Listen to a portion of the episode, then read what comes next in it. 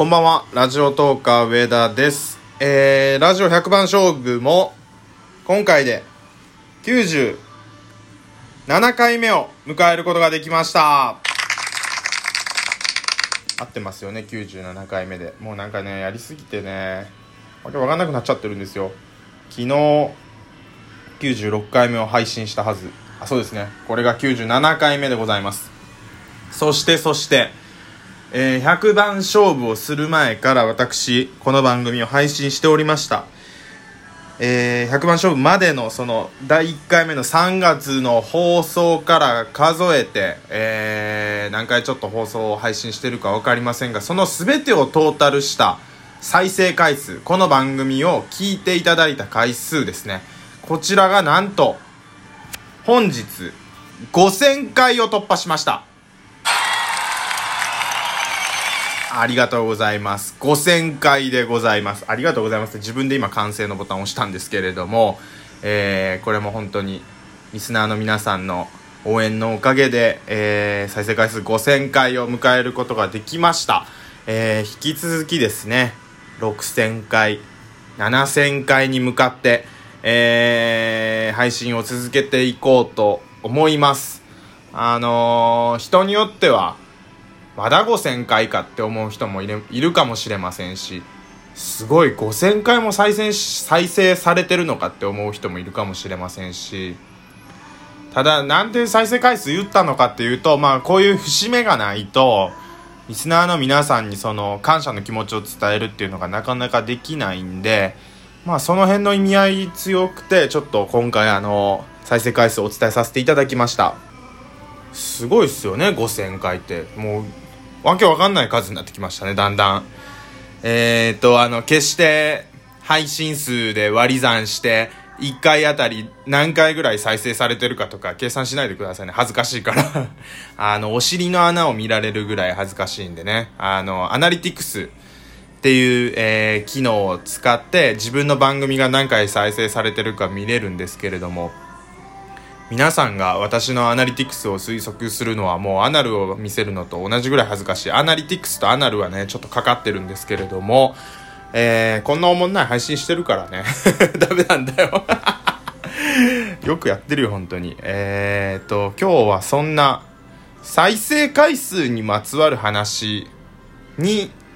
つながってくるのか来ないのか。まあ多分多少は関係ある話をしていきたいと思います。ラジオトーカー上田の夜中に笑ってほしいラジオ。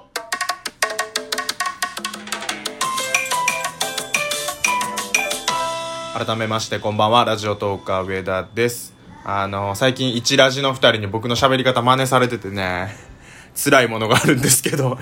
あれね、ちょっとね、誇張して悪意あるんちゃうんかなっていう、どうもこんばんは、ラジオ動画上田です、みたいな。そんな喋り方じゃないやろっていう、まあちょっと特徴捉えてるんよね。ジャンジャンがやってるんやけど。うん、で、ロンロンもそれに真似して最近やって、どうもこんばんは、ラジオ動画上田です、みたいな。なんか、そんな、こんばんは、みたいな。そんな声かなっていう。自分で自分の真似するって、だんだんモノマネに寄っていく自分みたいな、よくわからない感じなんですけれども、今回のトークテーマですね、こちらです。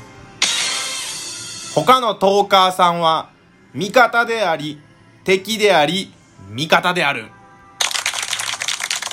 というテーマでお話ししていきたいと思います。まあ、さっきの再生回数の話に戻るんですけど、まあ、自分の番組が何回とかって、ツイッターとかで他のトーカーさんが、えーっと、発表しておめでとうみたいな感じで言ってるのもあると思うんですけど、こう中には、あのー他のトーカーさんの人気が出ることに対して、こう、焦りを感じたりとか、不安になったり、心配になったりって人がいると思うんですけど、そんな必要はむしろ逆で、他のトーカーさんの人気が出ることは自分にとっても絶対プラスになるんだよって話をしたいと思います。っていうのも、あのーラジオトークっていうアプリ自体が、まあ僕3月から始めた新参者なんで、あのー恐縮でもうあの偉そうなこと言ってるのは重々承知で聞いていただけたらと思うんですけれども、その2017年おそらく3年前に、えー、と一般のみんなが使えるようになった状態でまだアプリがその使えるようになってから3年なんですよ。ですごい勢いで成長してきてて僕がねラジオトークっていうアプリを知るきっかけにもなるぐらい知るきっかけにもなるぐらいっていう日本語おかしいんですけどまあ知れるぐらい知名度があったから知ることができたっていうか一番最初ラジオトーク知ったきっかけはなんかあのラジオ大学の時に放送部だったんでなんかそのネットとかでえー、っといろんな人に喋れるような音声配信できないかなと思って調べてて Radiotalk にたどり着いたっていう。それまでからねスプーンは知ってたんですけど Radiotalk は知らなかったです。 Voicy もスタンド FM も知らなかったんですけどで何が言いたいのかっていうとそのアプリ確かにめちゃめちゃ成長してきましたけどまだまだこれからのアプリだと思うんですよ。ラジオトークって。っていうのもその僕の周りの友達とか結構ラジオトークゲストっていう形で出てもらいましたけど正直ねラジオトークのアプリをもともと知ってた人は大学を卒業してからなんかラジオに関係する仕事に就いてる人だけでしたはいでねラジコはかなり認知度ありますラジコはね半分以上の人が知ってたでえっ、ー、と、ラジオトークに関してはもうほぼ認知度ゼロに等しかったです。残念ながら。スプーンに関しては何割か知ってる人いました。あんまり他のアプリのこと話さない方がいいのかな。ラジオトーカー上田って名乗ってるのに。でもね、あの、同じ音声配信なわけじゃないですか。例えばテレビ番組でも、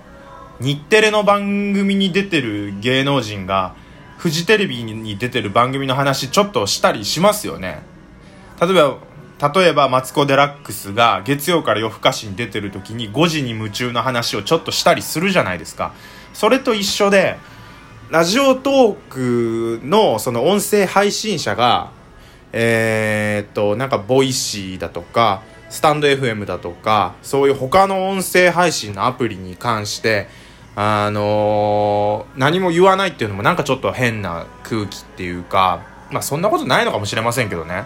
わかんないですけど、僕がちょっと思ったのはそういうところ。なんかこう壁を作りすぎてる。うん。まだまだ音声配信ってこれからだと思うんで、むしろチームとして頑張っていかないといけないっていうか、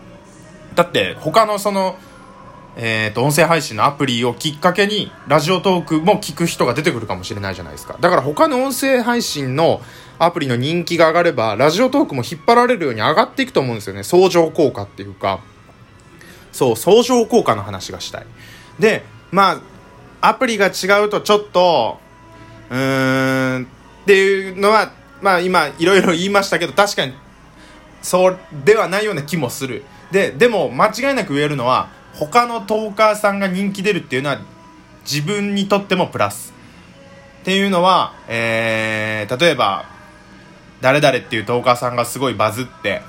再生数がもう普段の5倍6倍7倍10倍とか行きましたってなったらそれきっかけで初めてラジオトーク聞く人が出てきたりした時に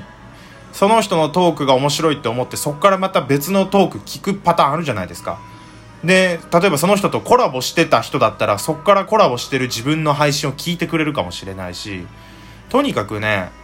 今の段階では他のトーカーさんの人気が出ることは自分にとってもプラスだと思って大喜びするべきだと思います。例えるなら少年ジャンプ週刊少年ジャンプで、えー、自分が新連載を持ちましたってなった時にやっぱりジャンプをまず買ってもらわないと始まんないじゃないですか。ジャンプっていう雑誌の人気がないと。だからワンピースが例えばその瞬間にいきなり連載終わりますってなったらもうジャンプ自体を買う人が減っちゃうかもしれないじゃないですか。そしたら自分の新連載の漫画読んでもらえませんよね。確かに人気のある漫画がどんどんそのジャンプの中で増えてきてで新しい新連載の漫画でも面白い漫画が増えてきたりしたら自分の漫画が打ち切りになるかもしれないっていう不安は、えー、週刊少年誌にはあると思うんですけれどもラジオトークもその雑誌何ページの中に入るかどうかっていうもちろん音声配信だから無限に、えーと、番組数があってもいいんですけど確かに他の人の番組を聞いてる時間自分の番組は聞いてもらえないことにはなります。他の人の番組5本聞いてたら自分の番組聞く時間なくなっちゃったってそれはなると思うんですけどでも長い目で広い目で大きい目で見た時にやっぱり他のトーカーさんが人気出るっていうのは自分にとってもプラスだと思います。だからえー、っと味方であり敵でありっていうのはそのの敵の部分っていうのはえー、っといろんなその人の配信他の人の配信聞かれることによって自分の配信が聞かれなくなってしまうかもしれないっていう限られたパイがっていうことになってくるんだけれどもってなった時の敵なんですけどでも結局広い目で見ると味方だよねっていうので味方であり敵であり味方っていうなんかややこしい言い方をしました。ただ今のそのアプリの性質上同じ一つの雑誌にごめんなさい今ちょっと電話がかかってきてあの急に喋れなかったんですけどどこまで喋れてましたっけ？あの、他、本屋さんに置いてある、こう、散らばってるコミックスみたいな感じで、えー、っと、自分の漫画、あ、まあ漫画っていうのはラジオの番組のことなんですけど、他の人の番組を聞いてもらって、そこから自分の番組になかなかたどり着けないっていうのは、あの、今後アプリ上、かい、その、性質もどんどん変わっていくと思うんで、どうかね、その、他の人、同士の、まあ絶対ないと思うんですけど、足の引っ張り合いみたいなことは絶対やめた方がいい。うん。みんなでこうチームラジオトークとして、まあ、僕が言うのはあの本当におこがましい話なんですけどなんとかこうアプリを大きくしていきたいっていうその限られたパイをどんどん大きくしていきたいっていうそういう気持ちですえー、あと18秒余りましたがもう何も話すことありません、えー、改めまして再生回数5000回リスナーの皆さん本当にありがとうございましたそこだけもう一度感謝したいと思います以上、ラジオトーカー上田でした。ごちゃごちゃごちゃごちゃって喋っちゃいました。すいません。